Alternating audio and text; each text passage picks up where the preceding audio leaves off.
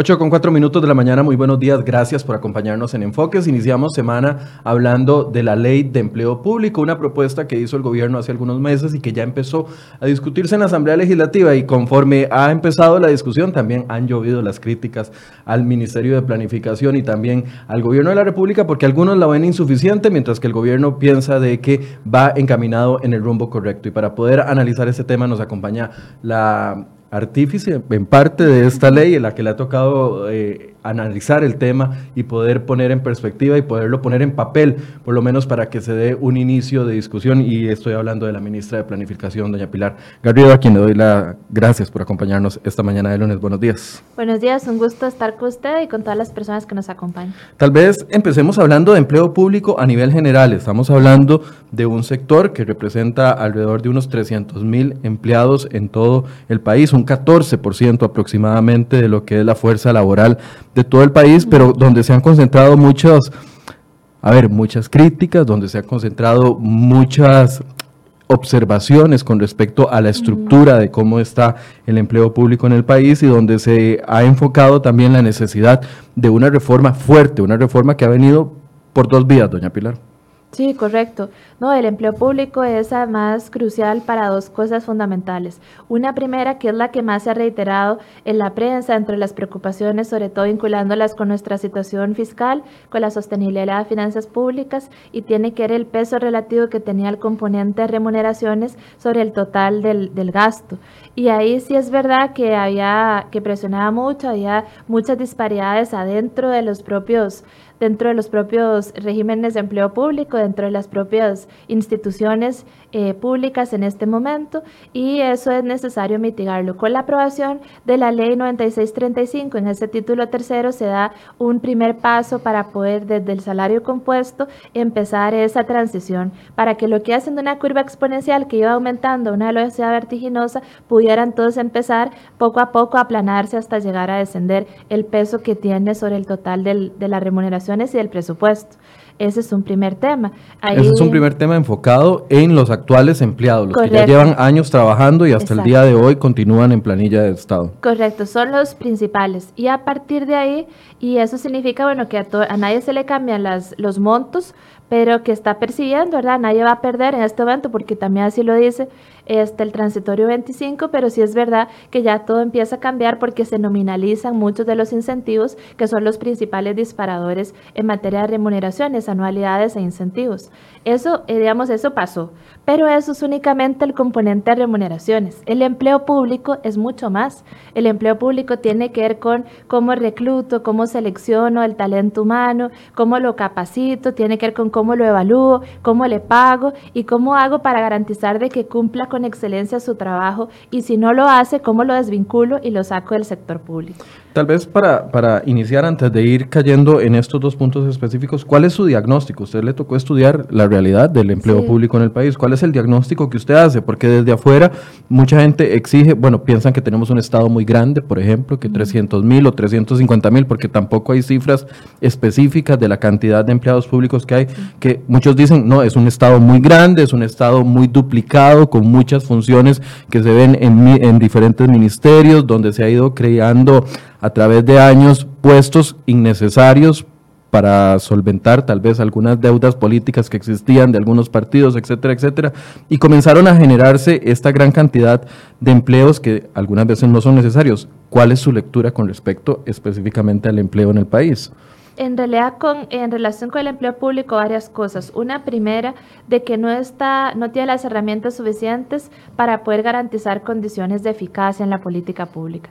Había una herramienta de medición que se vinculaba con aspectos meramente de competencias, de si hacía trabajo en equipo o no, y no vinculado con metas. O sea, una evaluación muy, muy básica. Era una evaluación básica, correcto, que no daba cuenta de si efectivamente como persona servidora pública estabas aportando o no al país en bienes y servicios, que es al final final lo principal, si estás garantizando resultados. Eso afectó mucho y, da, y también ahora con la ley 9635, pues nosotros ya vamos a presentar en este mes eh, lo que queda, o a principios sí, lo que queda de este mes, que todavía falta un poquito, lo que es el reglamento de evaluación del desempeño.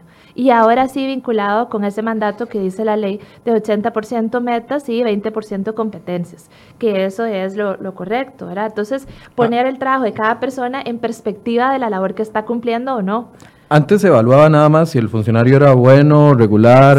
Tal vez explíquenos el, tipo de evaluación que existe y la que va o sea, a, lo que están apuntando ahora. Correcto. Dentro del, del, sector público, bueno, dentro de las 300 instituciones, em, eh, lo, que, lo que hay ahí sobre todo uno se da cuenta es que hay una gran disparidad de regímenes de evaluación. Entonces vos ves que una parte del Poder Judicial hay un mecanismo donde se evalúa, otros que no se evalúan por completo todavía, sino que están en proceso de evaluación. Las universidades que tienen una evaluación que, es, que no cuenta efectivamente para un proceso de desvinculación otro que en el gobierno central, que sí tiene que ver con procesos de desvinculación, pero que en gobierno central, en esas 43 instituciones, la evaluación se da únicamente sobre criterios de trabajo en equipo, de responsabilidad, de proactividad para los profesionales. Y, este, para los no profesionales, pues temas como competencia, igual responsabilidad u otros. Entonces, con una evaluación así, es muy difícil porque no está sustentada en la evidencia, en datos, en cumplimiento de metas, en si eh, tal programa se logró o no,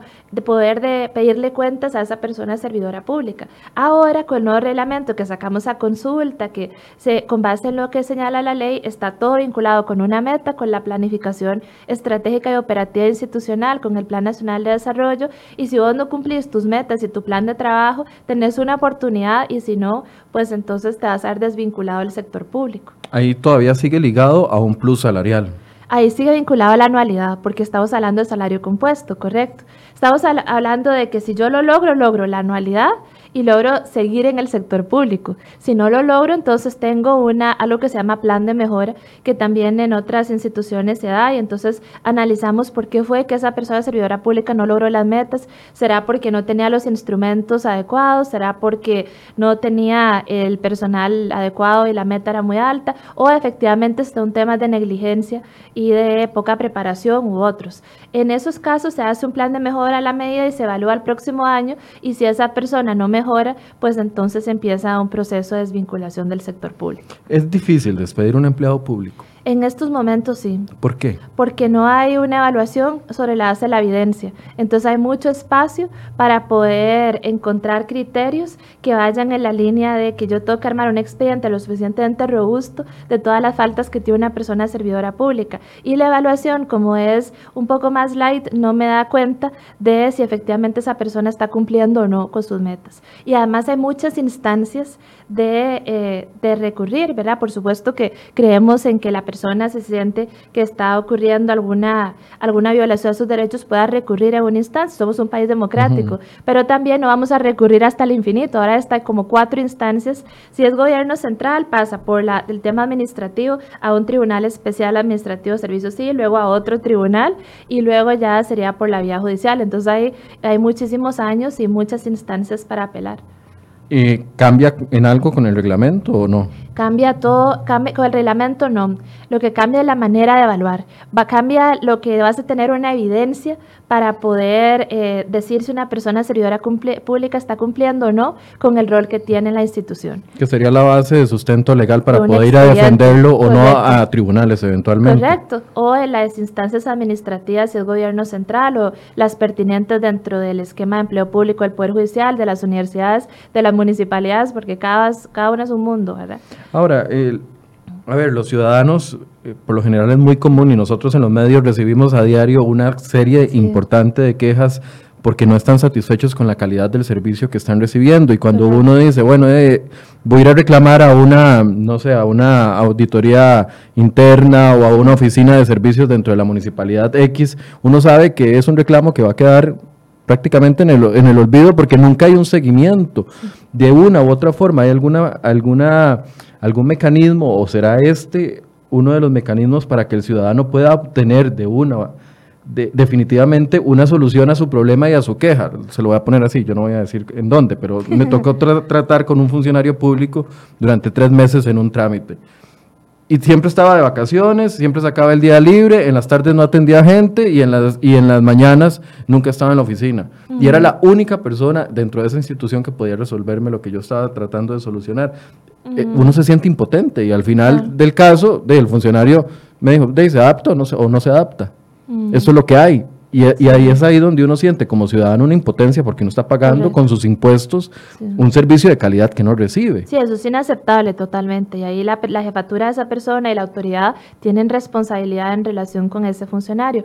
Por eso, eso que vos decís de que uno va a la Contraloría de Servicios y no pasa nada, en nuestra evaluación nosotros lo metimos. Hay una primera fase que tiene que ver con metas directas y jefatura y una segunda fase dentro del reglamento donde participa la Contraloría de Servicios. Y si el servicio entre términos de esta medición general no se está prestando en condiciones de oportunidad y calidad, eso le va a afectar el logro de la anualidad y también empezar un proceso de desvinculación para la persona servidora pública.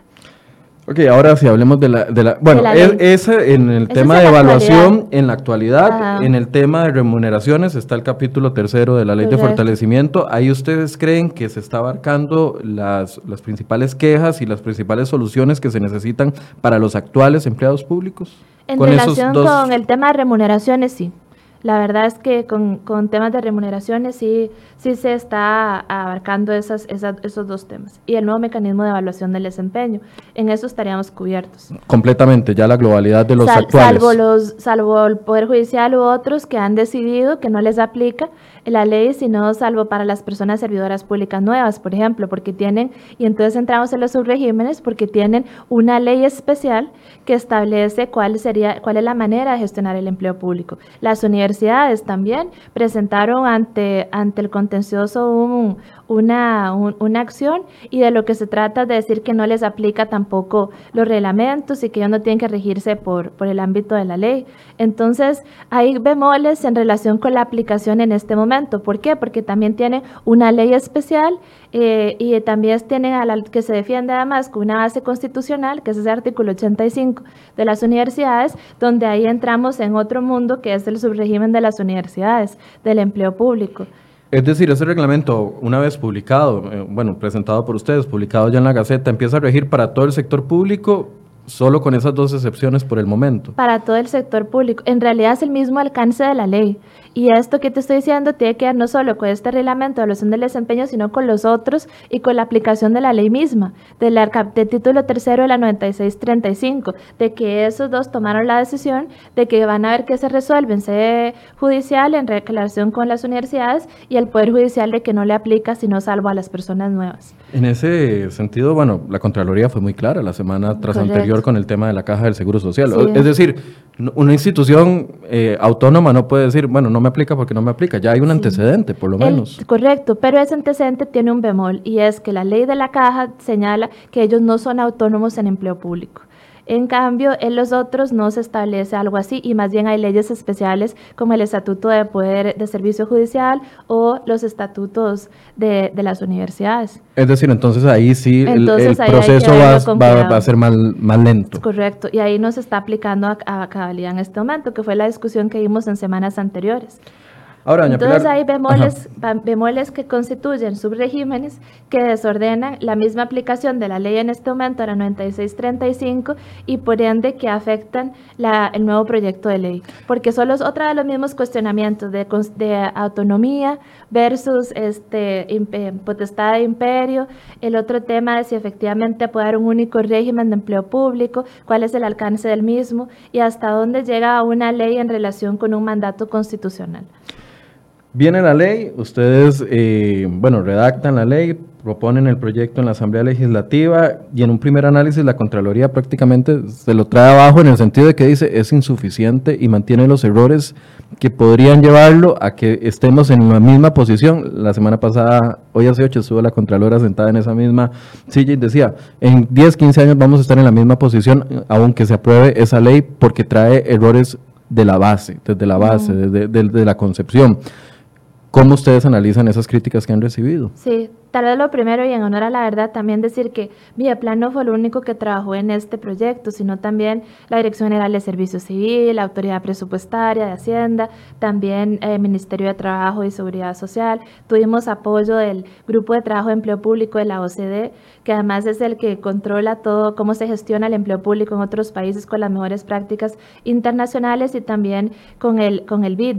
El, el, tema fundamental, y creo que viene en una discusión de fondo que es muy importante, que tiene que ver con qué conceptualizamos como empleo público el tema del empleo público es mucho más allá de las remuneraciones. Yo comprendo y también fuimos a hablar con doña Marta, estuvimos tres horas con ella y con su equipo. Yo le agradezco muchísimo todas las, las críticas y las recomendaciones que nos ha hecho en relación con el proyecto y entiendo que su preocupación por la función que ejerce tiene que ver con los recursos públicos, tiene que ver con la parte fiscal. No obstante, no podemos descuidar de que el empleo público, siendo mi plan la, la responsable de ver temas de eficiencia del Estado, de calidad de servicios y de otros, tenemos tenemos que verlo integralmente. Entonces, hay subregímenes en este momento que tienen un respaldo en leyes especiales. Por ejemplo, eso que mencionábamos, Poder Judicial, Estatuto de Servicio Judicial, universidades. perdón que le interrumpa, pero es para ir tratando de bajar el tema lo más básico. Por favor, sí. La gente, uno pensaría, bueno, todos los empleados públicos de aquí para atrás, bueno, que, que pase lo que ya sea, lo, que ha pasado y punto. Pero a partir de ahora, una, un solo patrono que es el Estado, que se financia con fondos públicos y a partir de ahí todo el mundo se adapta a las reglas nuevas y punto. Eso no se puede hacer. Eso se puede hacer en lo salarial. En lo salarial nada más. Ajá, y se puede hacer en algunos otros aspectos que tienen que ver con ingreso y selección de personal, pero si uno quiere hacer eso, lo puede hacer también, pero tiene que derogar el servicio, el Estatuto de Servicio Civil, el Estatuto de Servicio Judicial, el Código Municipal en lo atinente al empleo público, tiene que derogar la ley de policía, tiene que derogar eh, la parte de los educadores, tiene que derogar un conjunto de normativa que no únicamente se refiere a temas exclusivamente salariales, sino que hablan de cómo se gestiona la vía jurisdiccional, cómo el tema de los, el tema de jueces, cómo se gestionan los policías que tienen niveles diferentes de peligrosidad la cadena, la, la, carrera policial, por ejemplo, que en este momento no está contenida en otro lugar que no sea una ley. Entonces hay temas de que no hace falta derogarlos y que constituyen en, sí mismo. Se podría en la, en, la, en, la tesis, pero aplicarlo, o sea, todo eso que usted está diciendo sería complicadísimo, es inviable. Exactamente. O sea, políticamente no, nadie aceptaría que se deroguen todas esas leyes que usted está diciendo como para tener una sola bolsa de empleo público en el país. Y si no se acepta, por ejemplo, y tenemos y nos cuesta en la calle otra vez tanto el Producto Interno Bruto, 0,4 el Producto Interno Bruto, como nos costó la huelga pasada, que fue una ley de empleo público sí o sí, este, entonces, también en una condición de desaceleración económica hay que hacer un análisis sistémico. Eso no significa que al proyecto no vamos a procurar que no le falten dientes, ni vamos a procurar que no sea un proyecto que de verdad ayude a atenuar todas esas, esos, el crecimiento de la parte, eh, de la parte de remuneraciones. Pero también es verdad que hay que hacer compatibles con otras leyes que ya existen y que dan y que constituyen eh, subregímenes de empleo público. Por eso nosotros nos referíamos a eso, porque hay leyes especiales detrás y hay niveles de autonomía también detrás de cada una de estas leyes especiales. Por ejemplo, que yo diga, a partir de ahora las convenciones colectivas no le aplican a ningún empleado público. ¿verdad? La ley lo podemos poner porque esto es un régimen que es más bien entre privados y ya hay un voto de la sala del año 90, pero resulta que es un, está en la constitución política. Entonces, ¿cuál es mediante de una ley general a la que estamos aspirando construir mediante vis a vis la Constitución, por supuesto que la Constitución tiene preponderancia y la Constitución no estableció limitaciones a las convenciones colectivas. No es que yo esté fascinada con las convenciones colectivas, sino que es un tema también de bloque de juridicidad. Entonces, por eso es que es importante tener calma y, adentrarse al análisis a fondo de lo que estamos hablando. No es una irresponsabilidad, es garantizar de que en lo salarial, que es la preocupación de la Contralora que yo misma comparto, y ahí estamos haciendo todo lo mejor para depurar el texto en ese espíritu, todos los puestos, como dice el precepto constitucional, a igual trabajo, igual remuneración en igualdad de condiciones. Y eso significa la misma responsabilidad y las mismas condiciones de eficiencia. Si eso es así, entonces, por ejemplo, un abogado que tenga a su cargo cuatro personas y que vea este, temas de derecho general, ¿verdad? Lo puede administrativo y otros en cualquier institución pública debe ganar igual. Y ahí sí es inaceptable que se den esas disparidades salariales. Entonces, un único régimen de empleo público que ese, ese abogado gane igual en todo, en la municipalidad, en el Poder Judicial, en Mideplan, en la Contraloría, de eso se trata, que gane igual todos. Y luego los que son diferentes, porque hay unas profesiones que no son homologables con el sector privado, ni tampoco en el mismo sector público, como la figura de un juez o un médico especialista. No, hay punto de comparación de un juez en el, en el, MOP, no hay punto de comparación en ARECEP. Correcto, o un investigador que lleva el ciclotrón en la universidad, por ejemplo, con quien lo voy a comparar. ¿Cómo se hacen esas homologaciones? Homologarlo eh, no tendría mucho sentido porque, y además es que ningún país de la OCDE, los 38 países que analizamos, existe tal cosa como una homologación absoluta, sino que se tienen que reconocer particularidades. Podemos cuestionar este, los alcances de los subregímenes, pero sí es verdad que obedecen a un análisis legal. Hay un voto de la Sala Constitucional que señala que si bien es cierto, el espíritu de la constituyente fue un único régimen de empleo público, una relación única entre el, el Estado como patrono único y las personas servidoras públicas, por la complejidad después, cuando se promulga el Estatuto de Servicio Civil, se toma la decisión de decir, vamos a trabajarlo por sectores. Entonces, esto es solamente para gobierno central y se promulga el Estatuto de Servicio Civil. Luego, el Estatuto de Servicio Judicial. Luego, y entonces de alguna manera se han pasado y luego viene la ley esta que, que nos puede gustar más o menos, que tiene que ver con ley de incentivos médicos y profesionales de ciencias médicas y otros. Entonces, también establece un bemol en relación con funcionarios que prestan... Eh, servicios en ciencias médicas, luego el título segundo del Estatuto de Servicios Civil que ve los médicos, el título cuarto que ve los, los de cultura. Entonces, ¿cómo homologo yo un artista, por ejemplo? ¿Dónde le encuentro Un, una... Entonces, la, la idea es esta. Para todo lo que es igual, ¿verdad? Porque una secretaria, la misma secretaria, si tiene la misma responsabilidad eh, en cualquier parte del sector público, entonces la secretaria de la universidad, que tiene la misma responsabilidad que una de plan, que una de las eh, Poder Judicial, que una de la Asamblea, va a ganar igual. Eso estamos de acuerdo. Pero hay, hay puestos que no se pueden homologar y ahí es muy importante mantenerlo. Es decir, los subregímenes solo aplicarían en eh, puestos específicos para el sector específico del que se está hablando. Subregímenes en relación con la compensación, porque los subregímenes se aplicarían en relación con temas como, por ejemplo, carrera policial. Ahí la idea sería seguir aplicando lo que dice la ley. ¿Por qué voy a cambiar yo eso, este, la parte de la parte de carrera profesional en lo policial si funciona bien?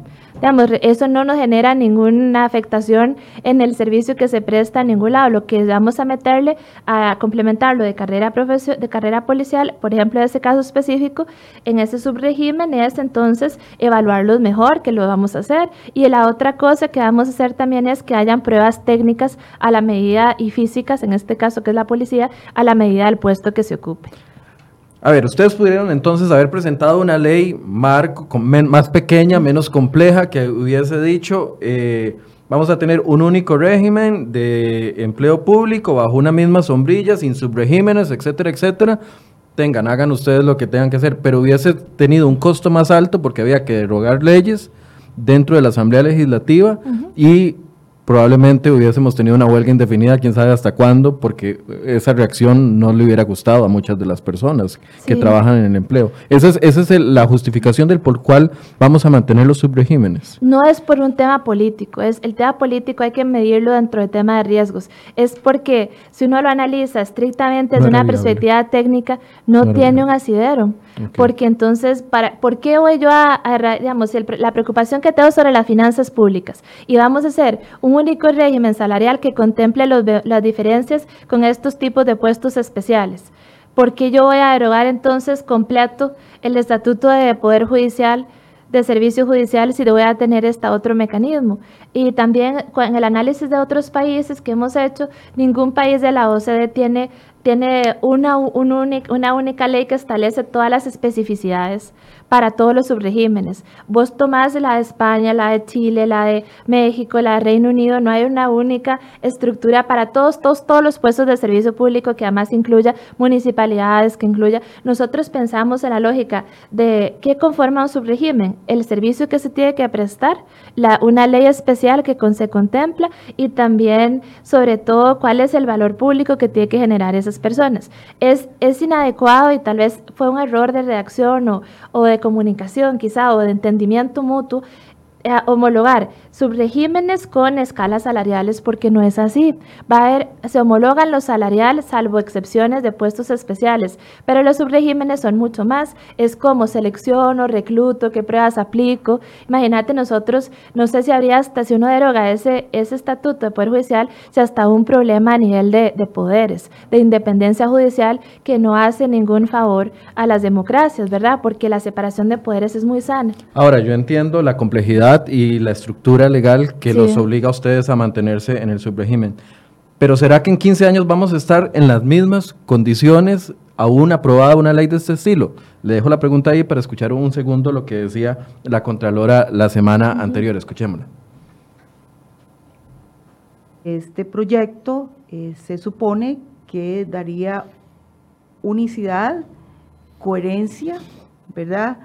Al sistema que, como dije antes, es, actualmente es disperso, es complejo porque hay muchos regímenes y entonces este, la Contraloría estima que prevalecen esas normas aisladas este, con, digamos, regulaciones para sectores particulares. Esa es, digamos, una de las observaciones. Nosotros, digamos, aquí quiero aclarar que hacemos observaciones para la mejora del proyecto, porque sí estamos, entendemos que, hace falta una ley general, pero eh, sí estimamos que hacen falta definiciones y hace falta una revisión para ajustarlo, digamos, y lograr el objetivo que se propone realmente este proyecto. En un mundo ideal, como la Contraloría lo ve, es un único rector, una ley de empleo, un marco general de empleo público, ¿verdad? Un marco general con un rector con lineamientos muy generales.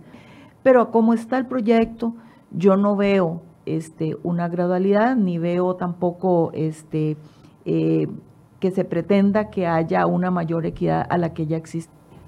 Bueno, eso es parte de las impresiones que daba la, Contralora.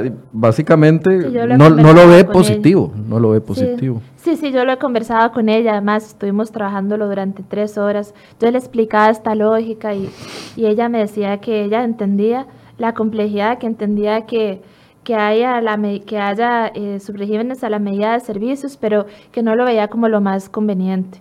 Y ahí el tema es que si hay, ese sí es un tema de fondo, ¿verdad? Que es importante que el país decida qué es lo que quiere para sí mismo, porque puede ser que se tome la decisión de establecer un único régimen de empleo público que derogue todas estas leyes, las de las universidades, las de Poder Judicial, las de Policía, el Estatuto de Servicio Civil y otros, pero tiene que haber algo que esto, como es una ley general, no puede entrar a tanto detalle, en tanta especificidad en relación con la gestión propia de determinadas ocupaciones o determinado talento humano. Entonces, lo que yo vería y a lo que estamos apostando es a mantener ese ese único régimen de empleo público y si no le queremos llamar subregímenes no le llamemos, pero que sí contemple especificidades sectoriales en relación con, eh, con la gestión del talento humano, porque además ocurre en la empresa privada, mentira que, que todos, yo entiendo que no tiene una afectación eh, presupuestaria, pero también no todos funcionan bajo una misma escala salarial. Y este, lo otro que es importante también es que dentro de la generalidad recordemos que el tema de empleo público es, es mucho más allá y, y, en eso yo quiero insistir mucho porque ahí de lo que se juega uno es de la prestación de un servicio, no, no ya de cuánto le cuesta a las arcas públicas un servicio, porque si lo vemos detenidamente yo diría, pero ¿por qué las municipalidades están adentro si tienen el código municipal y además la única transferencia que se les hace es la del 8114? Eso justifica que entonces ya se les regulen todas sus, sus relaciones de empleo público. Bueno, es que ya se hizo la ley 9635, y ahora la idea sería poder establecerle coherencia en la gestión de algunos principios. Por ejemplo, no todas las, las municipalidades están bajo la cobija de servicio civil. Eso significa que hay discrecionalidad en el manejo de talento humano y también en las remuneraciones de ese talento humano y que en algunas ocasiones no se les están aplicando las pruebas técnicas que les que identifican si tiene idoneidad comprobada en, en ese principio constitucional del 192. Entonces, lo que decimos nosotros es esto. Usted selecciona establecer principios generales para todos que sí son de aplicación y que implicarán derogatorias parciales de los marcos legales. Ese es el planteamiento nuestro a este momento. Eh, y eh, como por ejemplo en lo de reclutamiento y selección, usted tiene que hacerlo en un marco de transparencia, porque la ciudadanía no va a saber cuántas plazas salen a concurso en una única plataforma de internet, que usted se mete y vea cuántas plazas tiene Poder Judicial, cuántas tiene el Ministerio de Trabajo, cuántas tiene la Asamblea Legislativa, cuántas tiene la municipalidad y cuáles son los requisitos para esas plazas. Y si usted hace un nombramiento interno sobre la base de la validación de los méritos, entonces que usted pueda decir, yo voy a nombrar a este funcionario porque le hice esta valoración y que eso sea transparente. Luego la otra parte de que usted pueda seleccionar dentro de esa oferta de empleo público sobre la base de, criterios técnicos. Usted le aplica a esa gente pruebas técnicas a la medida. ¿Qué es lo que pasa ahora? Que yo aplico una prueba dominó y unos dominóes que puede ser que yo no sea buena en lógica matemática, pero no significa que no sea buena economista, buena politóloga o que no sea eh, buen comunicador, por ejemplo, eso no tiene que ver. Entonces, que yo pueda hacer pruebas a la medida del puesto que necesito. O puede ser que yo en el MAC necesito un economista agrícola, ya no tanto un economista genérico, ¿verdad? Entonces ahí yo aplico pruebas a la medida. Ese tipo de cosas elevan mucho el valor de las personas servidoras públicas que empiezan a trabajar y ahí nos hemos dado cuenta en las ternas que nos mandan de servicio civil y en los procesos conversando con otros poderes y otras instituciones, otras empresas estatales, de que ahí hay todavía una brecha en relación con la calidad de las personas servidoras públicas que aún teniendo un título no cumplen a cabalidad con los conocimientos técnicos y también con las competencias que exigen los puestos para poder servir mejor a la ciudadanía. Entonces ahí hay una brecha muy importante que entiendo que por el peso que tiene la del lugar donde venimos, de lo fiscal y demás, está siendo, no está siendo lo suficientemente atendido desde la óptica de este proyecto. Eso está contemplado ahí, ahí no hay ningún cuestionamiento de parte de nadie, ¿verdad? Porque esa parte, digamos, eso, eso es adecuado. O la planificación del talento humano. Vos sabés lo que se hace. Se jubila una persona y esa plaza inmediatamente se vuelve a solicitar automáticamente. Eso no debe ser así, uno debe, debe tener claridad de cuáles son esas personas servidoras públicas que necesita, si necesita esa gente en esa plaza o no, o si necesita más bien que otro lugar del sector público tenga más personas. Por ejemplo, puede ser que yo quiera eh, que haya más personas en todo lo que tiene que ver con atención de la salud y la seguridad social, porque vamos a ser una sociedad envejecida en 2050 y, que tan, y que mi plan en el lugar donde lo tengo no, o que yo lo necesito en perspectiva, esa parte de ver el futuro y no tanto en análisis del desarrollo que más lo del plan nacional. Ese tipo de decisiones de planificación, eso no se hace y eso es una barbaridad. Ahora, y eso también está incorporado en nuestro texto. Viendo el ambiente que hay en la Asamblea Legislativa, viendo la, la comparecencia de la Contralora, muchos diputados la calificaron como, como una propuesta, va, va, no, no, no utilizaron la palabra vaga, pero voy a, voy a usarla yo, como una propuesta que no cumple las expectativas que se Sí. tenían. Eh, recuerdo a Luis Fernando, me parece que fue Luis Fernando Chacón, que hizo una crítica que estaban cansados de que lle- llegaran propuestas al- al- a la Asamblea Legislativa incompletas, que no, no abarcaran todo. No era necesario haber hecho esta discusión antes de presentar el proyecto de ley, esta discusión de que si queremos derogar leyes, bueno, vamos a derogar, eso es lo que quieren, bueno, vamos a hacerlo. Correcto. Eh, si quieren cerrar instituciones, ¿por qué no cierran instituciones primero para después ver cuál es el... No era necesario como todos estos pasos Sí. antes de Pues sí. proponer la ley. Totalmente, pero, y aquí en el pero, fue un compromiso político que asumió en su entonces el ministro de la presidencia con las fracciones de liberación y de la unidad. Entonces acordaron que se presentaba en marzo y no hubo espacio para poder desarrollar este tipo de reflexión. ¿Cuál es mi expectativa ahora? Número uno, entender bien el trasfondo del proyecto. Yo, con todo el máximo respeto a las señoras y los señores diputados, yo quisiera un espacio donde se puedan debatir estos temas más de fondo, una reflexión estructural acerca del proyecto sin tomar decisiones precipitadas, tomando muy en cuenta lo que dice la señora Contralora, pero poniéndola en perspectiva también de lo que implica y de la transición que se debe hacer. Y también no dejando de lado temas tan valiosos como el tema de la planificación o el tema de selección y reclutamiento que sea democrático. Y entonces ahí sí lo que me dijiste a mí que dejemos de que los puestos que se generan en, en el sector público dejen estar eh, los pegabanderas de alguna manera ahí esperando en, en esa lista. Pero es que si no hay transparencia en cómo se contrata, se selecciona y se recluta y que salgan a, en una sola plataforma como pasa en, en España por ejemplo la oferta de empleo público porque que aquí este país no tiene derecho a saber ese tipo de cosas. Eso va a seguir siendo una mala práctica, aunque no haya subregímenes. ¿Sí me explico? Es que hay temas más de fondo que no se resuelven con un solo régimen de empleo público o no. Hay temas muy valiosos que también nos han aportado la Contralera y otros, y otros abogados, como por ejemplo don Rubén, que yo estoy hablando con él, don Rubén Hernández el viernes, y, en yo, y entonces ahí me decía que había que distinguir entre lo que es lo laboral de lo administrativo contencioso y a dónde se van a resolver los temas de lo de empleo público y luego eliminar todo, eh, todo eh, tinte a, derecho laboral, por ejemplo, eso nos hacía la recomendación, bueno, lo estamos valorando, porque el empleo público entonces debe ser una esfera diferenciada en la parte administrativa, es como el complemento más bien de la Ley General de Administración Pública, y eso significa que todo el rol que ha venido teniendo Ministerio de Trabajo en relación con el empleo público no se justificaría. Eso es una de las tesis que también están presentes. Hay una, y entonces uno diría, ok, entonces convenciones colectivas ya no, pero está en la Constitución. Bueno, veamos cómo se hace entonces de una manera para poder gestionarlo adecuadamente. Y en la Comisión Negociadora de Salarios ya no, pero resulta que ese sigue siendo el mecanismo que se utiliza en materia de empleo público para fijar los salarios. El aumento que le vamos a aplicar el próximo año eh, va a negociarse ahí. Pero ahora hay una tesis que nos señala don Rubén, que respetamos muchísimo, que lo que señala es que en realidad esa comisión no debería existir porque es para el sector privado.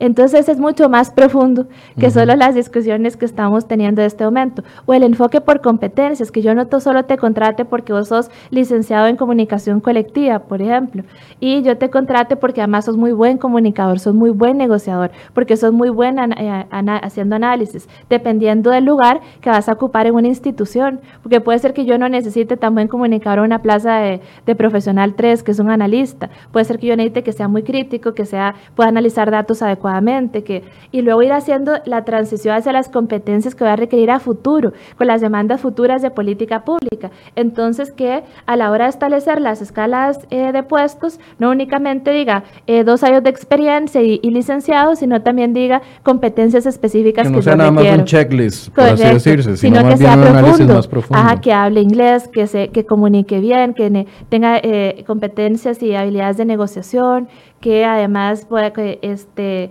que haga análisis de datos. Entonces, una discusión un poco más profunda de acerca de cuál es la gente que queremos traer en el Estado para todos nosotros, los que pagamos impuestos. Ahora, dentro de esta estructura, entonces, propuesta ya dejando un poco la crítica que hace la Contralora General, porque eventualmente esto va a ser un tema de discusión por muchos meses, dejando por fuera de esto, dentro de la propuesta que ustedes hacen es una sola rectoría en el Mideplan y los ocho subregímenes. Esa rectoría existe ya, está contemplada en el artículo 46, exacto, de la ley 9635, y a nosotros nos toca establecer políticas generales para todo el sector público, que también es un cambio, porque nunca antes había habido un rector.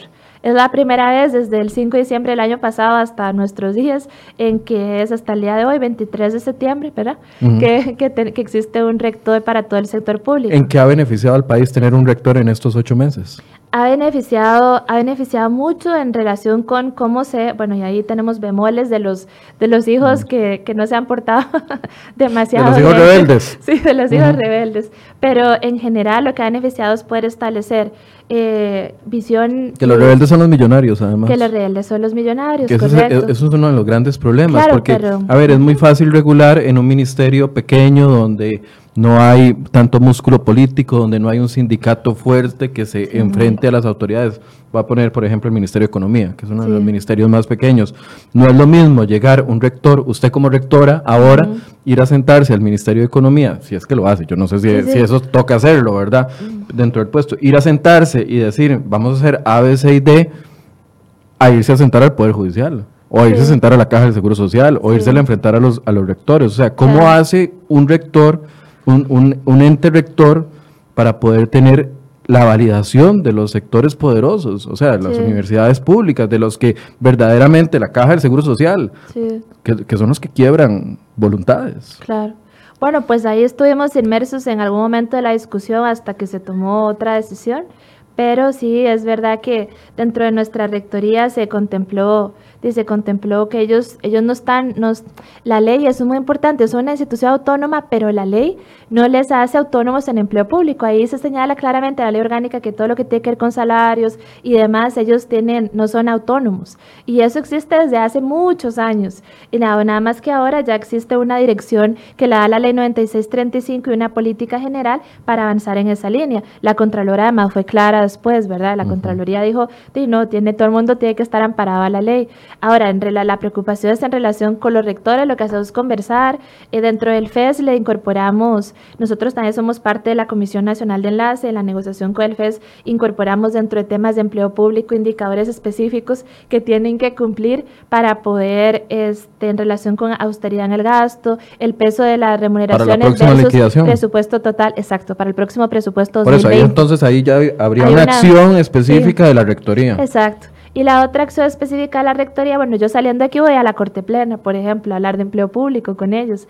Entonces, hay un proceso que estamos empezando que se hace desde el respeto, la separación de poderes, pero también el mandato legal al que estamos obligados y que este es un tema que si no gestionamos adecuadamente vamos a poner en riesgo nuestro futuro, vamos a empeñar el futuro del país de otra vez desde la sostenibilidad de las finanzas públicas. Ok, entonces la rectoría ya existe y ya está empezando a funcionar y, a aplicarse. más allá de la aplicación de la ley, este, otra acción muy fuerte va a ser esta, la evaluación del desempeño, que otra vez tiene problemas en relación con su aplicación porque, como te decía, existe el Estatuto de Servicio Judicial donde dice que ellos solitos hacen toda la parte de evaluación del desempeño que todavía no se hace mucho, pero eh, ese es un tema, o las universidades que tienen además sus propios, sus propios instrumentos. Seguramente ahí también va a haber una acción de parte de las universidades en contra de nuestro reglamento de evaluación del desempeño. Pero bueno, así hay que seguir. Ok, la rectoría entonces se mantiene y eh, en temas eh, no salariales estarían las ocho subregímenes. Sí. Habría además un consejo, entiendo. Sí, ese consejo, este... Consejo técnico consultivo. Ese consejo técnico existe en otros países, existe en Chile, existe en, Colombia, existe en España, existe en, en, varios países que también forman parte de la OCDE y de lo que se trataba era de, de poder entonces discutir por la complejidad que implica nosotros siendo de gobierno central, además con uno de los 0,01 del presupuesto, hasta, bueno, hasta ahora hay que ver el, próximo porque tenemos toda la transferencia al INEC que tenemos que dársela que aumenta un poquito, pero este, somos muy pequeños y somos de, de, gobierno central. Entonces, de cara a Poder Judicial, lo que vos me dijiste a mí, de cara a Rectoría, de cara a municipalidades, pues se necesita llegar a algunos consensos. Lo que hemos estado valorando es que ese consejo puede existir por la vía de la coordinación interinstitucional y no necesariamente en una ley. En su momento lo que se valoró es que eso ayuda a lograr consensos a la luz de la visión de la Rectoría y poder aplicarlos eh, de una mejor manera y de una manera más uniforme pero este, de alguna manera lo que me decía la Contraloría era que eso me restaba eh, poder como rectora, entonces que quizás no era conveniente, sino que se pudiera ¿verdad? incorporarlo. Y a mí me parece una muy buena recomendación, entonces poder eh, trabajarlo. Pero, quedó el consejo dentro del proyecto de ley, habría que sacarlo vía moción. Vía moción, exacto, eso sí, por ejemplo, hay mociones que ya hemos trabajado en el proyecto, que tenemos, bueno, visualizadas, hay que ver cómo camina la asamblea, pero la primera tiene que ver con el tema de las empresas, este, empresas estatales estatales en competencia. Es, las EPES en competencia, como el IS, el INS y los bancos, pues tienen que ser, como tiene un régimen de empleo privado, entonces también les vamos a sacar del proyecto. El segundo, este, no así de la, de la ley de fortalecimiento de finanzas públicas, ¿verdad? Que ahí se estarían cubiertos bajo ese otro tema de evaluación del desempeño y otros, y otros temas. El, otro tiene que ver con esta parte de eliminarlo del Consejo. El otro tiene aclarar la vía jurisdiccional que lleva a un conflicto entre el Estado y sus servidores públicos, cuál es la instancia judicial a la que se debe acudir. El otro tema tiene que ver con este, quizás especificar un poco más esta visión que te cuento en relación con que una cosa existan subregímenes y otra cosa es que se generen o persistan disparidades salariales. Entonces ahí poder afinar un poco el lápiz bajo el primer principio que tiene ese artículo 29, que es el constitucional, ¿verdad? Que si yo a igual trabajo, igual salario, misma, a las mismas condiciones de responsabilidad. Y este otro tema que también hemos estado valorando, que me han sugerido, pero estamos valorando, lo tiene que ver con todo el tema de, convenciones colectivas. Y ahí hay eh, posiciones de constitucionalistas muy respetados que dicen, por un lado, que este, lo que te decía, que las convenciones colectivas no existen ya para el sector público y que han habido dos votos de la sala que lo señalan y otros, incluida Pero la cuando misma, dicen no existen. ¿a qué se no deben de aplicar porque aplican para un régimen más bien de índole privada. No obstante, como está en la con, con la Constitución consagrado, es complejo porque la misma Constitución no estableció limitaciones de que ya las convenciones entonces no van a haber temas de pluses salariales y ya no van a aplicar al sector público. Eso no existe como tal, ¿verdad?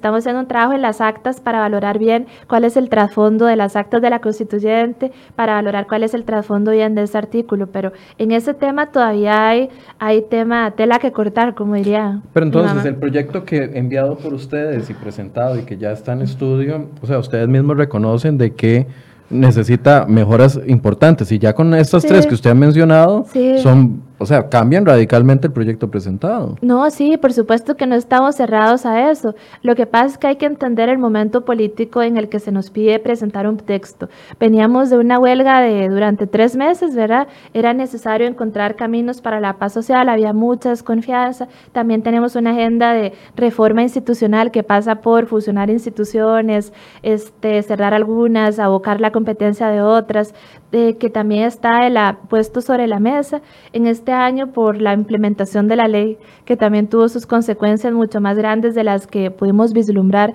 en algún momento con movilizaciones sociales. También este, nos atrasó un poco en ese cronograma, de alguna manera. Luego vino Habdea y entonces ya la comisión tuvo que suspender un mes, entonces ya yo, yo, me, yo me imagino que ni se acuerdan de lo que hablamos cuando yo fui a la comparecencia. Luego viene ahora con el tema de la Contralora, muy valioso, pero hay que entenderlo en, en su justa medida también. ¿Eso significa que se presentó un proyecto a la carrera, un proyecto No. de baja calidad, un No, proyecto que no soluciona? anteriores. No, no, de lo que de lo que se presentó fue un proyecto que no tuvo eh, un espacio de socialización con las diputadas y los diputados anteriormente a presentarlo, porque sí se conversó con las instituciones públicas, Hacienda, Dirección General de Servicios Civil, Ministerio de Trabajo, Poder Judicial, universidades, se conversó con sindicatos también, pero faltó esa otra parte que por las razones de la discusión de huelga, del proyecto huelgas, que además necesitamos que pasara huelgas para empezar a hablar de empleo público, todavía no ha pasado huelgas, ya casi, estamos esperando. estamos esperando. Entonces también el cronograma de reformas ha ido un poco, eh, de tener retrasos en su implementación. Entonces, ahora lo que yo, lo que yo aspiro, sinceramente, y, y lo que estoy tratando de forjar con algunos de las, de las fracciones es, eh, lo número uno, poder lograr entendimientos, como que está bien, si, el texto, si hay que presentar un texto sustitutivo, se hace y ya está, eso no hay problema. Es que eso, es lo que, Sí, a eso, a eso el- era lo que iba, porque por ejemplo es- con el tema de Uber, que hubo Sí. tanta crítica al proyecto presentado por parte del gobierno al punto de que eventualmente se dijo, no sabe que esto mejor no, y nosotros Sí. presentamos nuestro Sí. propio proyecto. E- Eso puede pasar en este ambiente. En rela- sí, lo que pasa es que a mí las críticas no me preocupan y, y yo no sé si será, a mí no me importan las críticas, yo agradezco las críticas porque te ayudan a poner luz sobre temas del texto donde ves que todavía se pueden mejorar o lograr entendimientos, donde yo diga, mira, es que hay una práctica probada desde que se, desde el fin de la Segunda Guerra con la conformación del Plan Marshall que dio lugar a la OCDE de hace muchísimos años, donde hay una práctica que funciona, que tiene servicios civiles en el sentido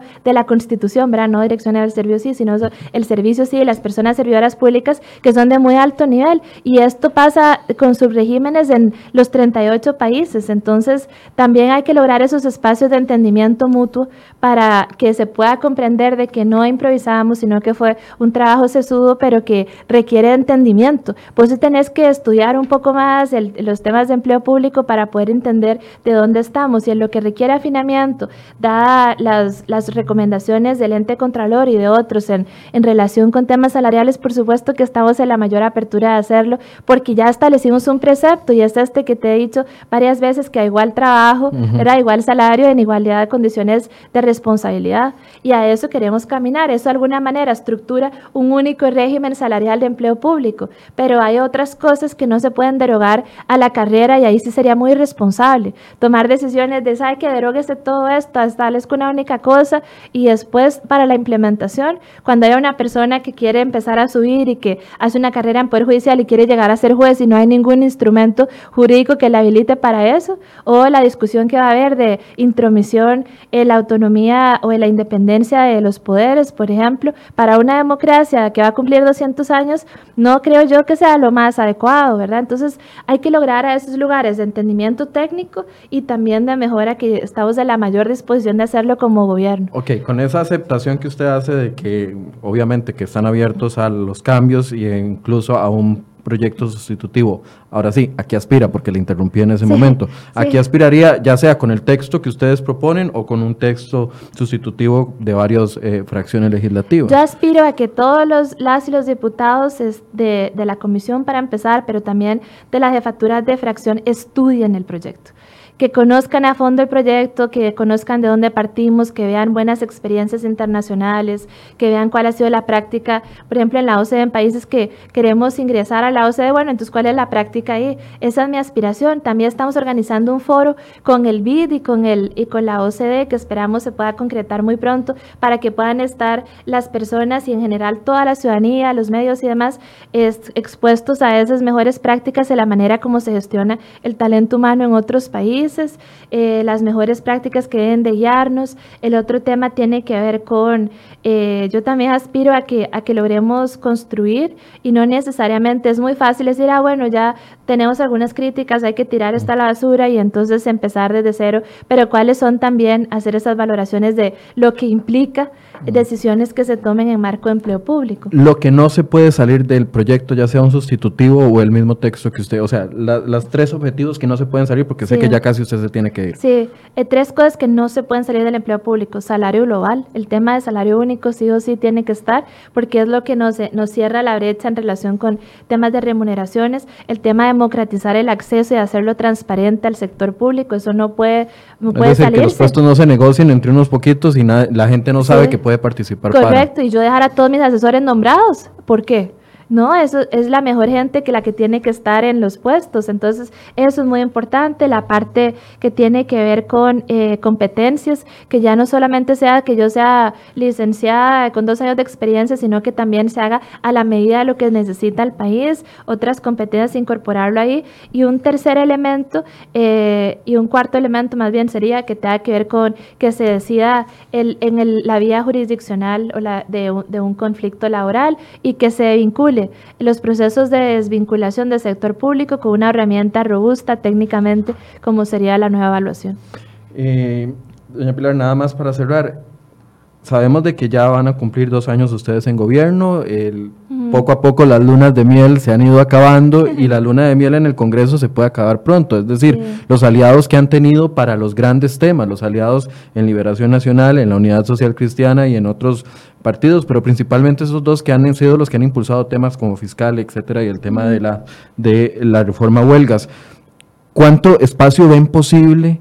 Para seguir negociando esto en, ese contexto, sabiendo de que vienen las elecciones municipales y ya van a empezar los pleitos internos en la Asamblea Legislativa y entre partidos. Y una vez pasados los dos años ya viene campaña electoral y, y se acaban esos apoyos. O sea, ¿hasta dónde ven ustedes el margen de acción para poder sacar este proyecto a la luz? Pues yo, bueno, el gobierno y nosotros tenemos la mayor expectativa de que pueda de que pueda caminarse. Esto es un proyecto que además el PUSC en su momento pidió, que el PLN en su momento pidió. Es una de las reformas más importantes después de la fiscal por temas de ordenamiento, de garantizar buenos servicios y también por, por el tema ya fiscal de segundo orden para las nuevas personas servidoras públicas. Y eh, yo esperaría, y a la, aspiración que hay es que al menos en este texto se mantenga. No obstante, pues será una, una opinión, un criterio del legislativo de si toma decisiones país como hasta ahora hecho con gran responsabilidad o si ya nos vamos a distraer con temas de político-electorales que no vislumbro yo porque confío en la responsabilidad de, las jefaturas de fracción, del presidente de la Asamblea Legislativa y de todos los diputados y diputadas en general. Una conclusión. La conclusión que a, la que yo aspiro es poder conformar un espacio de, trabajo eh, técnico a fondo sobre el proyecto. Eh, aquí, aquí esos eh, temas de críticas de hay un proyecto malo que quieren ir a hacer a mí, sinceramente no, no me desvela. ¿Sabe cuál es mi única preocupación? Que Costa Rica tenga el mejor texto de empleo público posible. ¿Y los sindicatos están nos involucrados jugamos muchísimo. Los sindicatos tuvieron, fueron parte del proceso de formulación de proyecto. Hemos ido presentándoselo a otros, a otros que originalmente no participaron y hasta el momento en relación con salario global y otros no ha habido, no ha habido mucho eh, mucho conflicto. No obstante, sé que también se puede vaticinar una fuerte oposición y una huelga como la que tuvimos o incluso mayor. Eso también es previsible, está dentro de nuestro análisis de riesgo. Eh, no obstante, que hay que apelar a la responsabilidad y también a lo que implica el talento humano para las instituciones públicas. Es que nos jugamos muchísimo. Son los servicios públicos de las próximas generaciones, de los próximos 50 años. ¿Cuál es la gente que necesitamos y cuáles son las instituciones que necesitamos? Porque sabes que al final las instituciones, más allá de artificios jurídicos, es la gente que trabaja en ellas. Y la próxima vez que necesites hacer un trámite como ese que me dijiste, pueda ser resuelto. No, no, curado, ya no voy a volver a, ese lugar, no, voy a volver al, nunca. Al contrario, de lo que se trata es de que vos puedas volver y sea que esa persona no esté o que sea que alguien que te pueda atender con oportunidad y calidad.